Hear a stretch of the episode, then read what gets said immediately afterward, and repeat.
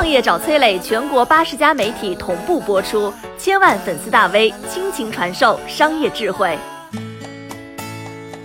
一起看看国家发文之后，你的户口究竟在哪里？未来大多数城市的户口都将名存实亡。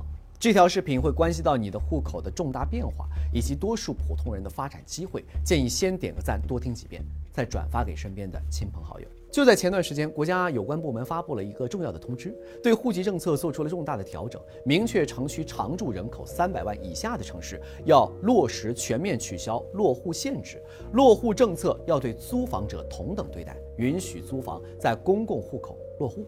咱们先来说一说第一个重点：城区常住人口三百万以下的城市。这里说的是主城区。根据这个标准和中国城市建设统计年鉴二零一九的数据，除了北上广深等等二十六个城市之外，中国有三百一十三个城市的户籍门槛都将不复存在。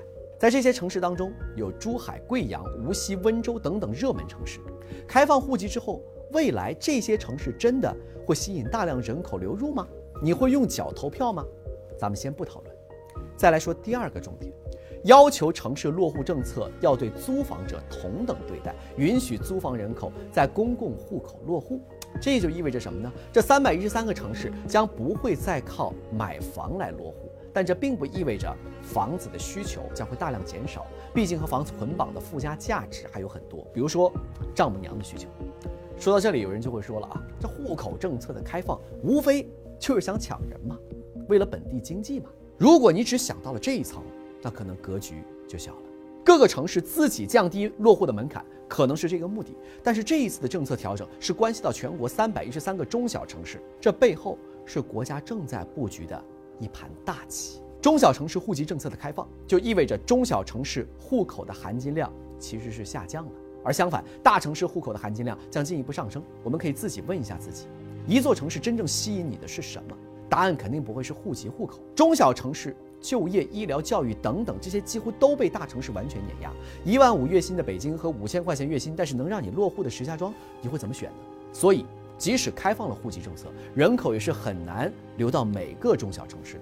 相反，大城市因为户口的含金量提升，虹吸的效应将会更加的强烈，尤其是在高铁、飞机交通发达的现代。但是，虹吸进入大城市的人，他们都能落户吗？不可能啊。同时，中小城市真的无法破局、没机会了吗？也肯定不会。那为什么我敢这么说呢？因为这一次中小城市户口开放政策，其实是在为城市群铺路。什么是城市群？城市发展到成熟阶段的最高空间组织形式，通常是一个特大城市为城市群的核心，三个以上的大城市为城市群的构成单元，再辐射周边的中小城市群。我们经常听到的京津冀、长三角、珠三角、成渝经济圈，就是城市群的代表。在未来，每个城市群里的核心城市将主要发展现代服务业，周边城市将用来发展劳动力和制造业。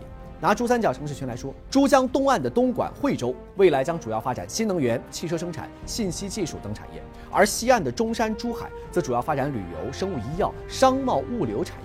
作为核心城市的广州、深圳，一个用来发展新材料、高端科技产业，另一个发展文化创新和人工智能。发现没？每个城市分工明确。那城市群的建设和咱们普通人有啥关系呢？想要落户大城市，仍然有一定的门槛，而城市群的发展与政策的利好正在降低这个门槛，让你不用落户核心大城市，依然可以享受到大城市的便利和资源。为啥很多人喜欢去大城市打拼？除了工资高，还有大城市的医疗、教育等等基础公共服务更好、更全面。而在城市群当中，未来势必将会是地铁、社保、公积金、医疗、教育等等公共服务逐步打通啊。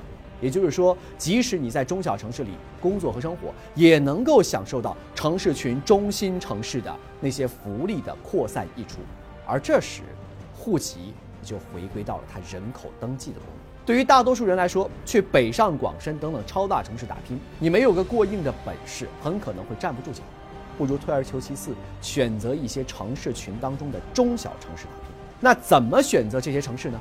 接下来我将放上。长三角和珠三角未来产业分工的布局图，你可以从中找到适合自己发展的城市。你可以截图或者是点赞收藏。任何一个时代从不缺少机会，愿你在适合自己发展的城市里找到属于自己的机会。你好，我是松南，是崔磊的合伙人。包括抖音、快手、百度、阿里、腾讯等等这些互联网公司，都曾经邀请过我们去分享创业方面的课程。我们把主讲的内容整理成了一套音频的课程，里面包含了如何创业、如何做副业、优质项目的剖析等等，相信对你会有所帮助。下拉手机屏幕，在节目简介里添加我的个人微信，这套课程今天免费送给你，快去领取吧。